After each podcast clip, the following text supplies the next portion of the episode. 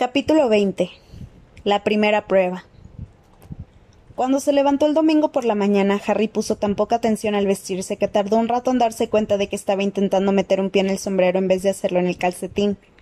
Cuando por fin se hubo puesto todas las prendas en las partes correctas del cuerpo, salió a prisa para buscar a Hermione y la encontró en la, en la mesa de Gryffindor del gran comedor desayunando con Ginny. Demasiado intranquilo para comer, Harry aguardó a que Hermione se, tomara la última cucharada de hojuelas de avena y se la llevó fuera para dar otro paseo con ella. En los terrenos del colegio, mientras bordeaban el lago, Harry le contó todo lo de los dragones y lo que le había dicho Sirius. Aunque muy asustada por las advertencias de Sirius sobre Karkaroff, Hermione pensó que el problema más, más acuciante eran los dragones. Primero, Vamos a intentar que el martes por la tarde sigas vivo, y luego ya nos preocuparemos por Karkaroff. Dieron tres vueltas al lago pensando cuál sería el encantamiento con el que se podría someter a un dragón, pero como no se les ocurrió nada fueron a la biblioteca. Harry tomó todo lo que vio sobre dragones, y uno y otro se pusieron a buscar entre la larga pila de libros. Embrujos para cortarles las uñas, cómo curar la podredumbre de las escamas. Esto no nos sirve. Es para chiflados como Hagrid, que lo que quieren es cuidarlos. Es extremadamente difícil matar a un dragón, debido a la antigua magia que imbuye su gruesa piel, que nada excepto los encantamientos más fuertes puede penetrar. Leyó Hermione. Pero Sirius dijo que había uno sencillo para ello. Busquemos, pues, en los libros de encantamientos sencillos, dijo Harry, apartando a un lado el libro de los amantes de los dragones. Volvió a la mesa con una pila de libros de hechizos y comenzó a hojearlos uno tras otro. A su lado, Hermione cuchicheaba sin parar. Bueno, están los encantamientos permutadores, pero ¿para qué cambiarlos? A menos que le cambiaras los colmillos en gominolas o algo así, porque eso lo haría menos peligroso. Mm, el problema es que, como decía el otro libro, no es fácil penetrar la piel del dragón. Lo mejor sería transformarlo, pero algo tan grande me temo que no tienes ninguna posibilidad. Dudo incluso que la profesora McGonagall fuera capaz pero tal vez podrías encantarte tú mismo, tal vez para adquirir más poderes. Claro que no son hechizos sencillos si no los hemos visto en clase. Solo los conozco por haber hecho algunos ejercicios preparatorios para el timo. Hermione, dijo Harry exasperado, ¿quieres callarte un momento, por favor? Trato de concentrarme. Pero lo único que ocurrió cuando Hermione se calló fue que el cerebro de Harry se llenó de una especie de zumbido que tampoco lo dejaba concentrarse. Recorrió sin esperanzas el índice del libro Maleficios básicos para el hombre ocupado y fastidiado, arranque de cabellera instantáneo. Pero los dragones ni siquiera tienen pelo, se dijo. Aliento de pimienta, eso seguramente sería echar más leña al fuego. Lengua de cuerno, precisamente lo que necesitaba, darle al dragón una nueva arma. Oh, no, aquí vuelve. ¿Por qué no puede leer en su barquito? Dijo Hermione irritada cuando Víctor Crumb entró, en su andar con, entró con un andar desgarbado. Les dirigió una hosca mirada y se sentó en un distante rincón con una pila de libros. Vamos, Harry, volvamos a la sala común. El club de fans llegará dentro de un momento y no pararán de cotorrear.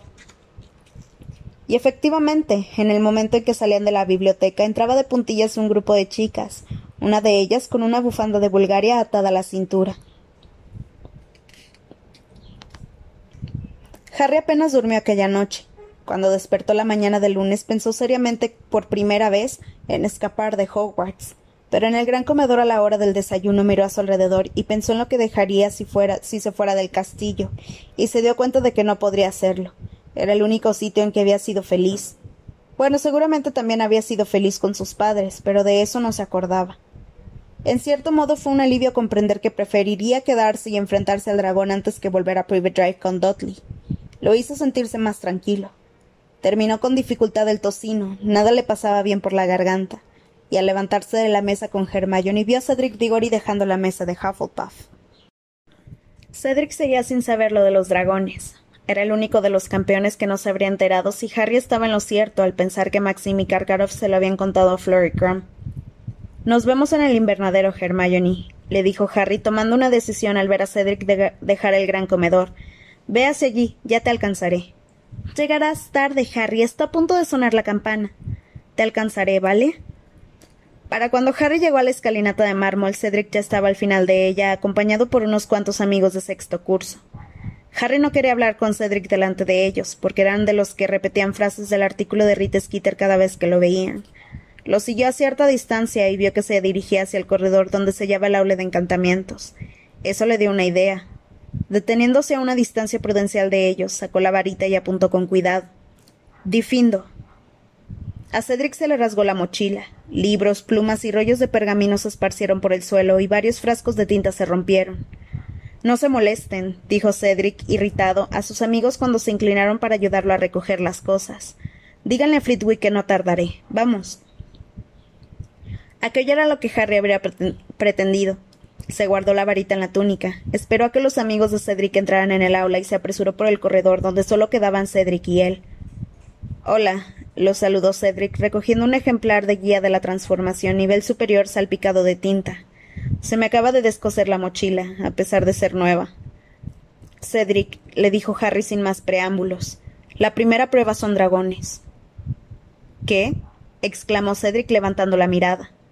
Dragones, repitió Harry, hablando con rapidez por si el profesor Flitwick salía para ver lo que había ocurrido. Han traído cuatro, uno para cada uno, y tenemos que burlarlos. Cedric lo miró.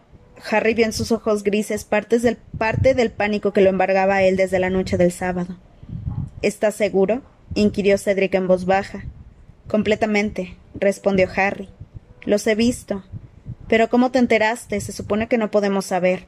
No importa cómo me enteré, contestó Harry con premura. Sabía que si decía la verdad, Hagrid, se vería en apuros. Pero no soy el único que lo sabe. A estas horas Fleur y Crumb se habían enterado porque Maxim y Karkaroff también lo vieron. Cedric se levantó con los brazos llenos de plumas, pergaminos y libros manchados de tinta y la bolsa rasgada colgando y balanceándose de un hombro. Miró a Harry con una mirada desconcertada y algo suspicaz. ¿Por qué me lo has dicho? preguntó. Harry lo miró sorprendido de que le hiciera aquella pregunta. Desde luego Cedric no lo habría hecho si hubiera visto a los dragones con sus propios ojos. Harry no habría dejado ni a su peor enemigo que se enfrentara a aquellos dragones sin previo aviso. Bueno, quizá a Malfoy y a Snape sí, no es más que lo justo, ¿no te parece? le dijo a Cedric.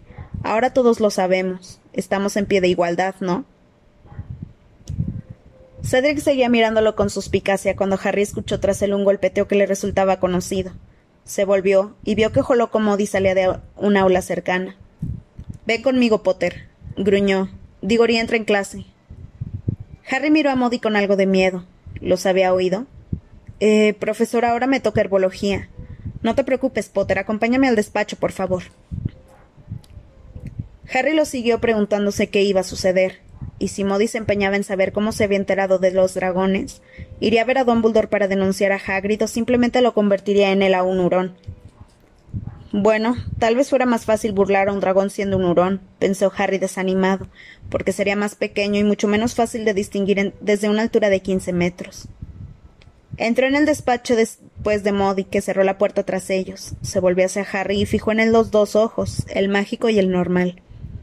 Eso ha estado muy bien, Potter, dijo Modi en voz baja. No supo qué decir. Aquella no era la reacción que él esperaba. Siéntate, le indicó Modi. Harry obedeció y pasó la mirada por el despacho. Ya había estado allí cuando pertenecía a dos de sus anteriores titulares. Cuando lo ocupaba el profesor Lockhart, las paredes estaban forradas con fotos del mismo Lockhart, fotos que sonreían y guiñaban el ojo.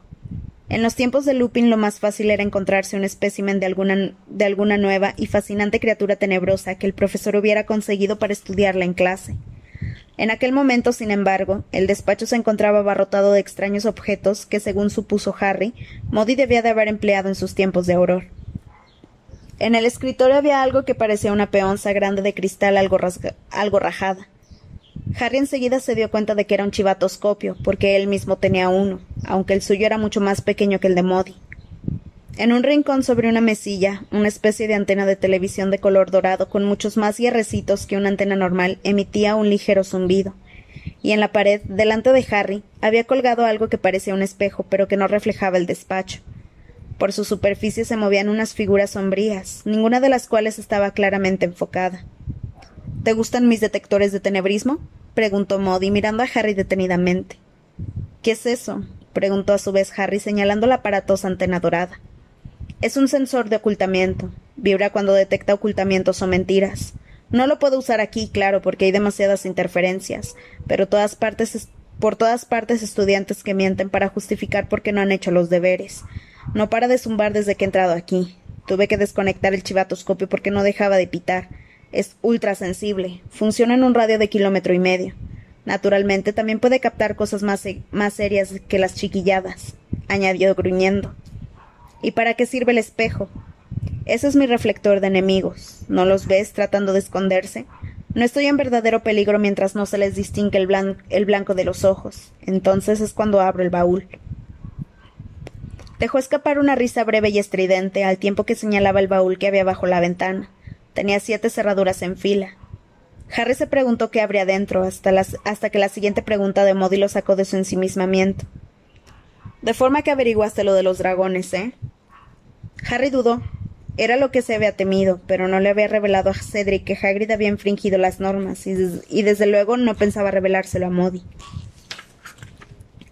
Está bien, dijo Modi sentándose y extendiendo la pata de palo. La trampa es un componente tradicional del torneo de los tres magos y siempre lo ha sido. Yo no he hecho trampa, replicó Harry con brusquedad. Lo averigüé por una especie de casualidad. Modi sonrió. No pretendía acusarte, muchacho. Desde el primer momento le he estado diciendo a Dumbledore que él puede jugar todo lo limpiamente que quiera, pero que ni Karkaroff ni Maxim harán lo mismo. Les habrán contado a sus campeones todo lo que hayan podido averiguar. Quieren ganar, quieren derrotar a Dumbledore. Les gustaría demostrar que no es más que un hombre. Modi repitió su risa estridente y su ojo mágico giró tan aprisa que Harry se mareó de solo mirarlo. Bien, ¿tienes ya alguna idea de cómo burlar al dragón? le preguntó Modi.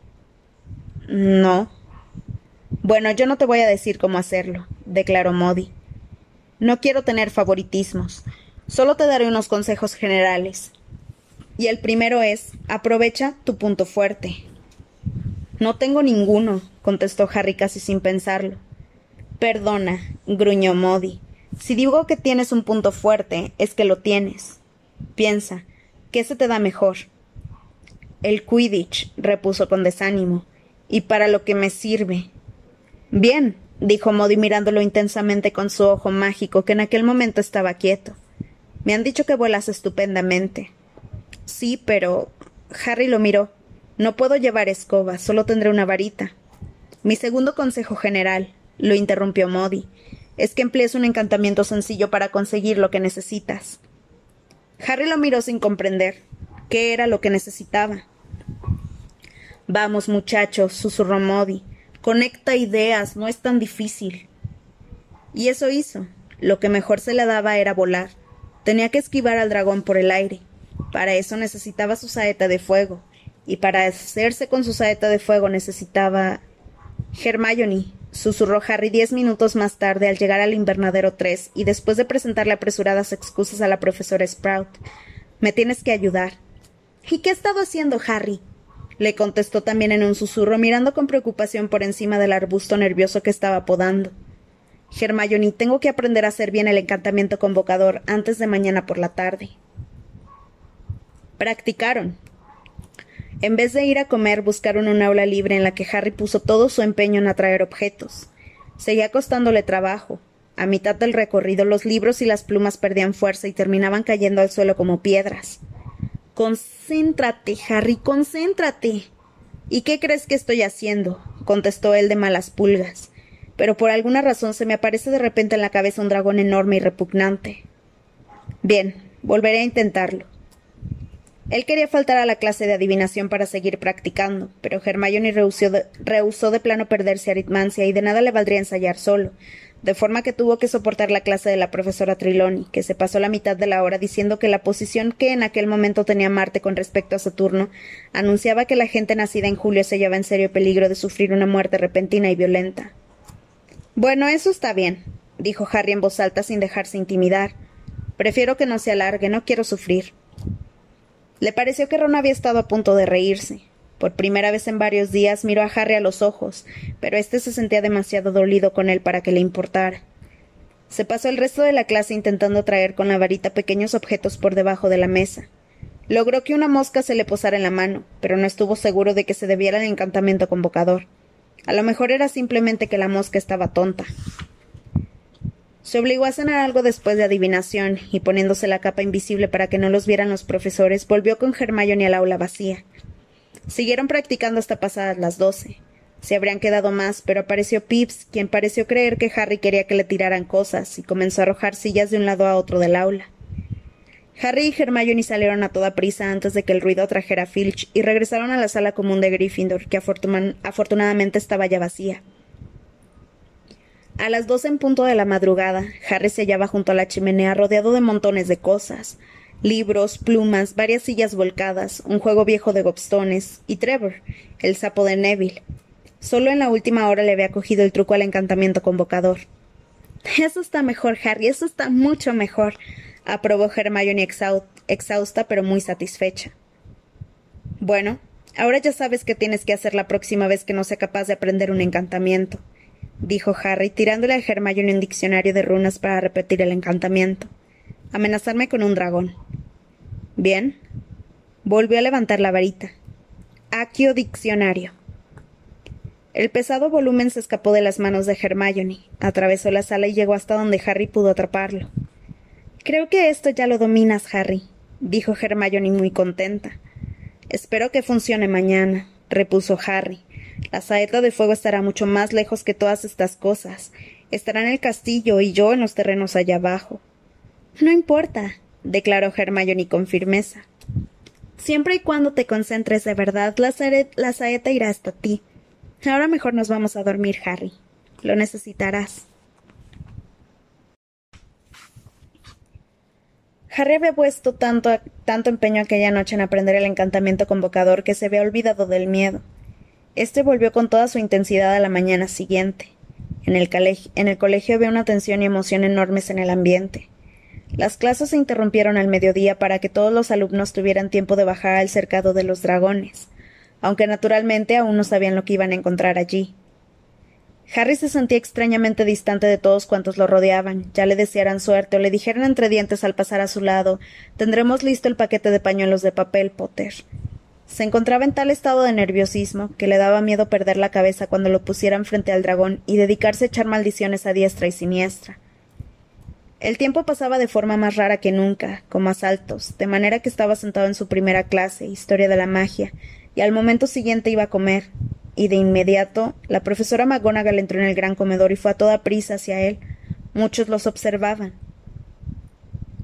Los campeones tienen que bajar ya a los terrenos del colegio. Tienes que prepararte para la primera prueba. Bien, dijo Harry poniéndose en pie. El tenedor hizo mucho ruido al caer al plato. Buena suerte, Harry, le susurró Hermione. Todo irá bien. Sí, contestó con una voz que no parecía la suya. Salió del gran comedor con la profesora McGonagall. Tampoco ella parecía la misma. De hecho, estaba casi tan nerviosa como Hermione. Al bajar la escalinata de piedra y salir a la fría tarde de noviembre, le puso una mano en el hombro. No te dejes dominar por el pánico, le aconsejó. Conserva la cabeza serena. Habrá magos preparados para intervenir si la situación se desborda. Lo principal es que lo hagas lo mejor que puedas y no quedarás mal ante la gente. ¿Te encuentras bien? Sí, se oyó decir Harry. Sí, me, me encuentro bien. Ella lo conducía bordeando el bosque hacia un, hacia donde estaban los dragones, pero al acercarse al grupo de árboles detrás del cual había debido ser claramente visible el cercado, Harry vio que habían levantado una tienda que lo ocultaba a la vista. Tienes que entrar con los demás campeones, le dijo la profesora McGonagall con voz temblorosa, y esperar tu turno, Potter. El señor Backman está dentro. Él te explicará todo lo que tienes que hacer. Buena suerte. Gracias, dijo Harry con voz distante y apagada. Ella lo dejó a la puerta de la tienda y Harry entró. Flair de la Cour estaba sentada en un rincón sobre un pequeño taburete de madera. No parecía ni remotamente tan segura como de costumbre. Por el contrario, se la veía pálida y sudorosa. El aspecto de Víctor Crom era aún más hosco de lo habitual, y Harry supuso que aquella era la forma en que manifestaba su nerviosismo. Cedric paseaba de un lado a otro, cuando Harry entró, le dirigió una leve sonrisa a la que éste correspondió, aunque a los músculos de la cara les costó bastante esfuerzo, como si hubieran olvidado cómo se sonreía. Harry. Bien, dijo Backman muy contento mirándolo. Ven, ven, ponte cómodo. De pie en medio de los pálidos campeones, Batman se parecía un poco a esas figuras infladas de los dibujos animados.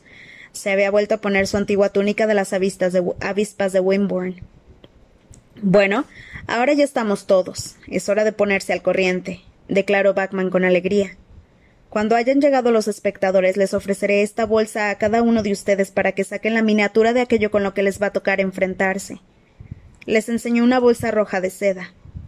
Hay diferentes variedades, ya lo verán. Y tengo que decirles algo más. Ah, sí, su objetivo es tomar el huevo de oro. Harry miró a su alrededor. Cedric hizo un gesto de asentimiento para indicar que había comprendido las palabras de Batman y volvió a pasear por la tienda. Tenía la cara ligeramente verde. Fleur de la Cour y Crumb no reaccionaron en absoluto. Tal vez pensaban que se pondrían a vomitar si abrían la boca. En todo caso, así se sentía Harry. Aunque ellos al menos estaban allí voluntariamente. Y enseguida se oyeron alrededor de la tienda los pasos de cientos y cientos de personas que hablaban emocionados, reían y bromeaban.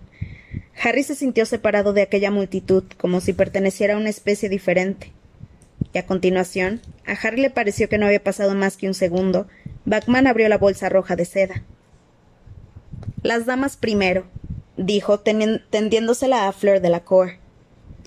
Ella metió una mano temblorosa en la bolsa y sacó una miniatura perfecta de un dragón, un galés verde. Alrededor del cuello tenía el número dos, y Harry estuvo seguro, por el hecho de que Fleur de la Cour no mostró sorpresa alguna, sino completa resignación, de que no se había equivocado. Madame Maxime le había dicho que él esperaba. Lo mismo que en el caso de Crumb, que sacó el bola, el, bola de fuego chino. Alrededor del cuello tenía el número tres. Crumb ni siquiera parpadeó, se limitó a mirar el suelo. Cedric metió la mano en la bolsa y sacó el hocicorto sueco de color azul plateado con el número uno atado al cuello. Sabía lo que le quedaba. Harry metió la mano en la bolsa de seda y extrajo el colacuerno húngaro con el número cuatro. Harry Cuando Harry lo miró, la miniatura desplegó las alas y enseñó los minúsculos colmillos. Bueno, ahí lo tienen, dijo Batman. Han sacado cada uno el dragón con el que les tocará enfrentarse, y el número es del orden en que saldrán, ¿comprenden? Yo tendré que dejarlos dentro de un momento porque soy el comentador. Digori, eres el primero. Tendrás que salir al cercado cuando oigas un silbato, ¿de acuerdo? Bien. Harry, ¿podría hablar un momento contigo allá afuera? Eh, sí, respondió Harry sin comprender. Se levantó y salió con Bagman de la tienda que lo llevó aparte entre los árboles, y luego se volvió hacia él con expresión paternal. ¿Qué tal te encuentras, Harry? ¿Te puedo ayudar en algo? ¿Qué? dijo Harry. No, en nada. ¿Tienes algún plan? Le preguntó Bagman, bajando la voz hasta el tono conspiratorio. No me importa darte alguna pista si quieres, porque. continuó Bagman bajando la voz más aún. Eres el más débil de todos, Harry, así que si te puedo ser de alguna ayuda. No, contestó Harry tan rápido que comprendió que había parecido descortés. No, ya, ya he decidido lo que voy a hacer, gracias. Nadie tendría por qué saber que te ayudé, le dijo Batman guiñándole un ojo. No, no necesito nada y me encuentro bien, afirmó Harry, preguntándose por qué se empeñaba en decirle a todo el mundo que se encontraba bien cuando probablemente jamás se había encontrado peor en su vida. Ya tengo un plan. Se escuchó procedente de no se sabía dónde el sonido de un silbato. Santo Dios, tengo que darme prisa, dijo Batman alarmado y salió corriendo. Harry volvió a la tienda y vio que Cedric salir con la cara más verde aún que antes. Harry intentó desearle suerte, pero todo lo que le salió de la boca fue una especie de gruñido áspero. Volvió a entrar con Flurry Crumb, unos segundos después oyeron el bramido de la multitud, señal de que Cedric acababa de entrar en el cercado y se hallaba ya frente a la versión real de su miniatura. Sentarse allí a escuchar era peor de lo que Harry hubiera podido imaginar. La multitud chillaba, gritaba, ahogaba gemidos como si fueran uno solo, cuando Cedric hacía lo que fuera para burlar al hocicorto sueco. Crumb seguía mirando al suelo. Flor ahora había tomado el lugar de Cedric, caminando de un lado a otro de la tienda y los comentarios de Batman lo empeoraban todo. En la mente de Harry se formaban horribles imágenes al oír Ah, qué poco ha faltado, qué poco. Se está arriesgando, ya lo creo. Eso ha sido muy astuto, sí, señor. Lástima que no, lo que no le haya servido de nada. Y luego, tras unos quince minutos, Harry oyó un bramido ensordecedor que solo podía significar una cosa. Que Cedric había conseguido burlar al dragón y tomar el huevo de oro. Muy pero que muy bien, gritaba Backman. Y ahora la puntuación de los jueces. Pero no dijo las puntuaciones. Harry supuso que los jueces las levantaban en el aire para mostrárselas a la multitud.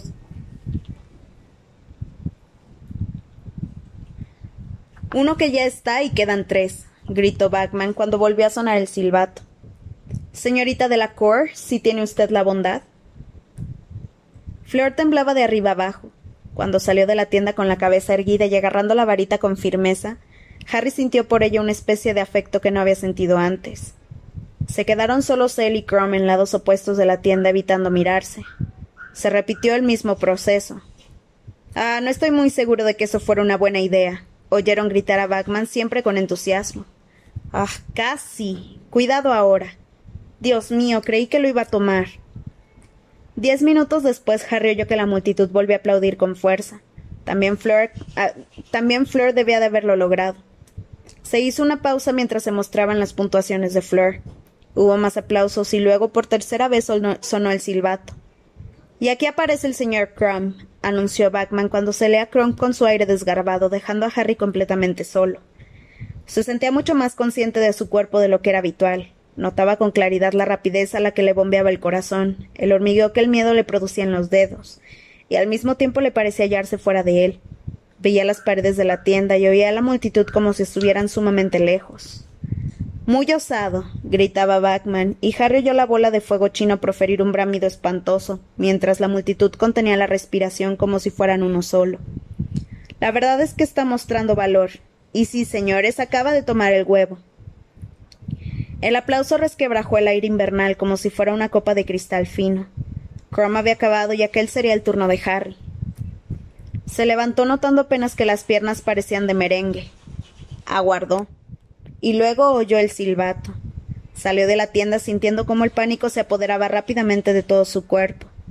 Pasó los árboles y penetró en el cercado a través de un hueco. Lo vio todo, lo vio todo ante sus ojos como si se tratara de un sueño de colores muy vívidos. Desde las gradas que por arte de magia habían puesto después del sábado lo miraban cientos y cientos de rostros. Y allí, al otro lado del cercado, estaba el colacuerno agachado sobre la nidada, con las alas medio desplegadas y mirándolo con sus malévolos ojos amarillos, como un lagarto monstruoso cubierto de escamas negras. Sacudía la cola llena de pinchos y abriendo surcos de casi un metro en el, en el duro suelo. La multitud gritaba muchísimo, pero Harry ni sabía ni le preocupaba si eran gritos de apoyo o no. Era el momento de hacer lo que tenía que hacer, concentrarse, entera y absolutamente, en lo que constituía su única posibilidad. Levantó la varita. Aquí saeta de fuego, gritó. Aguardó confiando y rogando con todo su ser. Si no funcionaba, si la escoba no acudía, le parecía verlo todo a través de una extraña barrera transparente y reluciente, como una calima que hacía que el cercado y los cientos de rostros que había a su alrededor flotaran de forma extraña. Y entonces la oyó atravesando el aire tras él. Se volvió y vio la saeta de fuego volar hacia allí por el borde del bosque, descender hasta el cercado y detenerse en el aire a su lado esperando que la montara. La multitud alborotaba, alborotaba aún más. Batman gritaba algo pero los oídos de Harry ya no funcionaban bien, porque oír no era importante. Pasó una pierna por encima del palo de la escoba y dio una patada en el suelo para elevarse. Un segundo más tarde sucedió algo milagroso. Al elevarse y sentir el azote del aire en la cara, al convertirse los rostros de los espectadores en puntas de alfiler de color carne, y al encogerse el colacuerno hasta adquirir el tamaño de un perro, comprendió que allá abajo no había dejado únicamente la tierra, sino también el miedo. Por fin estaba en su elemento, Aquello era solo otro partido de Quidditch, nada más, y el colacuerno era simplemente el equipo enemigo. Miró la nidada y vio el huevo de oro brillando en medio de los demás huevos de color cemento, bien protegidos entre las patas delanteras del dragón. Bien, se dijo Harry a sí mismo. Tácticas de distracción, adelante. Descendió en picado. El colacuerno lo siguió con la cabeza. Sabía lo que el dragón iba a hacer, y justo a tiempo frenó su descenso y se elevó en el aire. Llegó un chorro de fuego justo al lugar en que se había encontrado si no hubiera dado un viraje en el último instante. Pero a Harry no le preocupó. Era lo mismo que esquivar una bludger. Cielo santo, vaya manera de volar, vociferó Bagman entre los gritos de la multitud. ¿Ha visto eso, señor Crumb?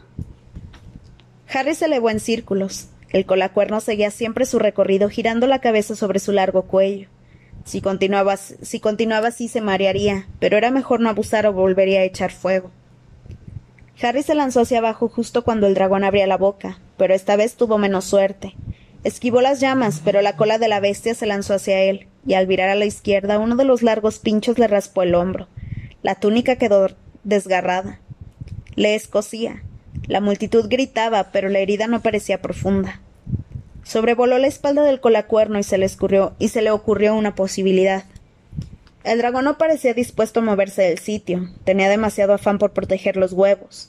Aunque retorcía la cabeza y plegaba y desplegaba las alas sin apartar, sin apartar de Harry sus terribles ojos amarillos, era evidente que temía apartarse demasiado de sus crías. Así pues, tenía que persuadirlo de que lo hiciera, o de lo contrario, nunca podría apoderarse del huevo de oro. El truco estaba en hacerlo con cuidado, poco a poco. Empezó a volar primero por un lado, luego por el otro, no demasiado cerca para evitar que echara fuego por la boca, pero arriesgándose todo lo necesario para asegurarse de que la bestia no le quitaba los ojos de encima. La cabeza del dragón se balanceaba a un lado y a otro, mirándolo por aquellas pupilas verticales, enseñándole los colmillos. Remontó un poco el vuelo. La cabeza del dragón se elevó con él, alargando el cuello al máximo y sin dejar de balancearse como una serpiente ante el encantador. Harry se elevó un par de metros más y el dragón soltó un bramido de exasperación. Harry era como una mosca para él, una mosca que ansiaba aplastar. Volvió a azotar con la cola, pero Harry estaba demasiado alto para alcanzarlo. Abriendo las fauces, echó una bocanada de fuego que él consiguió esquivar. Vamos, lo retó Harry con tono burlón, virando sobre el dragón para provocarlo. Vamos, ven a atraparme, levántate. La enorme bestia se alzó al fin sobre las patas traseras y extendió las corriosas alas negras tan anchas como las de una avioneta, y Harry se lanzó en picada. Antes de que el dragón comprendiera lo que Harry estaba haciendo ni dónde se había metido, éste iba hacia el suelo a toda velocidad, hacia los huevos por fin desprotegidos. Soltó las manos de la saeta de fuego y tomó el huevo de oro. Y escapó acelerando al máximo, remontando sobre las gradas, con el pesado huevo seguro bajo su brazo ileso. De repente fue como si alguien hubiera vuelto a subir el volumen. Por primera vez llegó a ser consciente del ruido de la multitud, que aplaudía y gritaba tan fuerte como la afición irlandesa en los mundiales. Miren eso, gritó Bachman. Mírenlo. Nuestro, nuestro paladín más joven ha sido el más rápido en tomar el huevo. Bueno, esto aumenta las posibilidades de nuestro amigo Potter. Harry vio a los cuidadores de los dragones apresurándose para reducir al colacuerno, y a la profesora McGonagall, el profesor Modi y Hagrid, que iban a toda prisa a su encuentro desde la puerta del cercado, haciéndole señas para que se acercara. Aún desde la distancia distinguía claramente sus sonrisas. Voló sobre las gradas con el ruido de la multitud retumbándole en los tímpanos y aterrizó con suavidad, con una felicidad que no había sentido desde hace semanas. Había pasado la primera prueba. Estaba vivo. Excelente, Potter, dijo bien alto la profesora McGonagall cuando bajó de la saeta de fuego. Viniendo de la profesora McGonagall aquello era un elogio desmesurado. Le tembló la mano al señalar el hombro de Harry. Tienes que ir a ver a la señora Pomfrey antes de que los jueces muestren la puntuación. Por ahí ya está terminando con Diggory. Lo conseguiste, Harry, dijo Hagrid con voz ronca. Lo conseguiste. Y eso que te tocó el colacuerno. Y ya sabes lo que dijo Charlie, de que era el más peligroso. Gracias, Hagrid, le dijo Harry, para que Hagrid no siguiera metiendo la pata al revelarle a todo el mundo que había visto los dragones antes de lo debido. El profesor Modi también parecía encantado. El ojo mágico no paraba de dar vueltas. Lo mejor, sencillo y bien, Potter, sentenció. Muy bien, Potter, ve a la tienda de primeros auxilios, por favor, le dijo a la profesora McGonagall. Harry salió del cercado aún jadeando y vio a la entrada de la segunda tienda a la señora Pomfrey, que parecía preocupada. Dragones. exclamó en tono de indignación, tirando de Harry hacia adentro. La tienda estaba dividida en cubículos. A través de la tela, Harry distinguió la sombra de Cedric, que no parecía seriamente herido, por lo menos a juzgar por el hecho de que estaba sentado. La señora Pomfrey examinó el hombro de Harry rezongando todo el tiempo. El año pasado de mentores, este año dragones. ¿Qué traerán al colegio el año que viene? Has tenido mucha suerte, solo es superficial, pero, pero te la tendré que limpiar antes de curártela. Limpió la herida con un poquito de líquido púrpura que echaba humo y escocía, pero luego le dio un golpecito con la varita mágica y la herida se cerró al instante. Ahora quédate sentado y quieto durante un minuto. Sentado. Luego podrás ir a ver tu puntuación. Salió a prisa del, cubículo y la oyó entrar en el contiguo y preguntar ¿Qué tal te encuentras ahora, Diggory? Harry no podía quedarse quieto. Estaba aún demasiado cargado de adrenalina. Se puso de pie para asomarse a la puerta, pero antes de que llegara a ella entraron dos personas a toda prisa. Hermione, e inmediatamente detrás de ella, Ron. Harry, has estado genial, le dijo Hermione con voz chillona. Tenía marcas de uñas en la cara donde se había apretado del miedo. Alucinante de verdad. Pero Harry miraba a Ron, que estaba muy blanco, y miraba a su vez a Harry como si este fuera un fantasma. Harry, dijo Ron muy serio, quien quiera que pusiera tu nombre en el cáliz de fuego, creo que quería matarte. Fue como si las últimas semanas no hubieran existido, como si Harry viera a Ron por primera vez después de haber sido elegido campeón. Ya lo comprendiste, ¿verdad? comentó Harry fríamente. Te ha costado trabajo. Hermione estaba entre ellos, nerviosa, paseando la mirada de uno a otro. Ron abrió la boca con aire vacilante. Harry se dio cuenta de que quería disculparse y comprendió que no necesitaba oír las excusas. Está bien, dijo antes de que Ron hablara. Olvídalo. No, replicó Ron. Yo no debería haber. Olvídalo. Ron le, le sonrió nerviosamente y Harry le devolvió la sonrisa. Hermione de pronto se echó a llorar. No hay por qué llorar, le dijo Harry desconcertado. Hombres, son tan tontos los dos, gritó ella, dando una patada en el suelo al tiempo que le caían las lágrimas. Luego, antes de que pudieran detenerla, les dio a, ambos un abrazo y se fue corriendo, esta vez gritando de alegría. ¿Cómo se pone? comentó Ron negando con la cabeza. Vamos, Harry, están a punto de darte la puntuación. Tomando el huevo de oro y la saeta de fuego más eufórico de lo que una hora antes hubiera creído posible, Harry salió de la tienda con Ron a su lado hablando sin parar. Ha sido el mejor, ni punto de comparación. Cedric hizo una cosa bastante rara. Transformó una roca en un pequeño labrador para que el dragón atacara al perro y se olvidara de él. La transformación estuvo bastante bien, y al final funcionó porque consiguió tomar el huevo pero también se llevó una buena quemadura porque el dragón cambió de opinión de repente y decidió que le interesaba más Diggory que el labrador. Escapó por poquito. Y Flor intentó un tipo de encantamiento. Creo que quería ponerlo en trance o algo así. El caso es que no funcionó. Se quedó como dormido, pero de repente roncó y echó un buen chorro de fuego. Se le prendió la falda. La apagó echando agua por la varita. Y en cuanto a Crumb, no lo vas a creer, pero no se le ocurrió la posibilidad de volar. Sin embargo, creo que después de ti es el mejor que lo ha hecho. Utilizó algún tipo de embrujo que le lanzó a los ojos. El problema fue que el dragón empezó a tambalearse y aplastó la mitad de los huevos de verdad. Le han quitado puntos por eso, porque se suponía que no tenía que causar ningún daño. Ron tomó aire al llegar con Harry hasta el cercado. Retirado el colacuerno, Harry fue capaz de ver dónde estaban sentados los jueces. Justo al otro extremo, en elevados asientos forrados de color oro. Cada uno da una puntuación sobre diez, le explicó Ron. Entornando los ojos, Harry vio a Madame Maxim, la primera del tribunal. Levantó la varita de la que salió lo que parecía una larga cinta de plata que se retorcía formando un ocho. No está mal, dijo Ron mientras la multitud aplaudía. Supongo que te ha bajado algo por lo del hombro. A continuación le tocó al señor Crouch, que proyectó en el aire un nueve. ¡Qué bien! gritó Ron, dándole a Harry un golpecito en la espalda. Luego le tocaba a Dumbledore. También él proyectó un nueve y la, multitud vitorió más fuerte que antes. Ludo Bachman le dio un diez. ¿Un diez? preguntó Harry extrañado. ¿Y la herida? ¿Por qué me pone un diez? Harry, no te quejes, exclamó Ron emocionado. Y entonces Karkaroff levantó la varita, se detuvo un momento y luego proyectó en el aire otro número. Un cuatro. ¿Qué? chilló Ron furioso. ¿Un cuatro? Cerdo partidista y piojoso. A Crumb le diste un diez.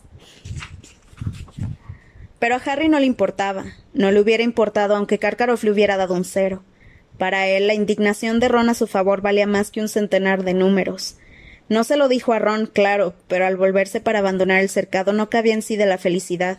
Y no solamente a causa de Ron. Los de Gryffindor no eran los únicos que vitoreaban entre la multitud.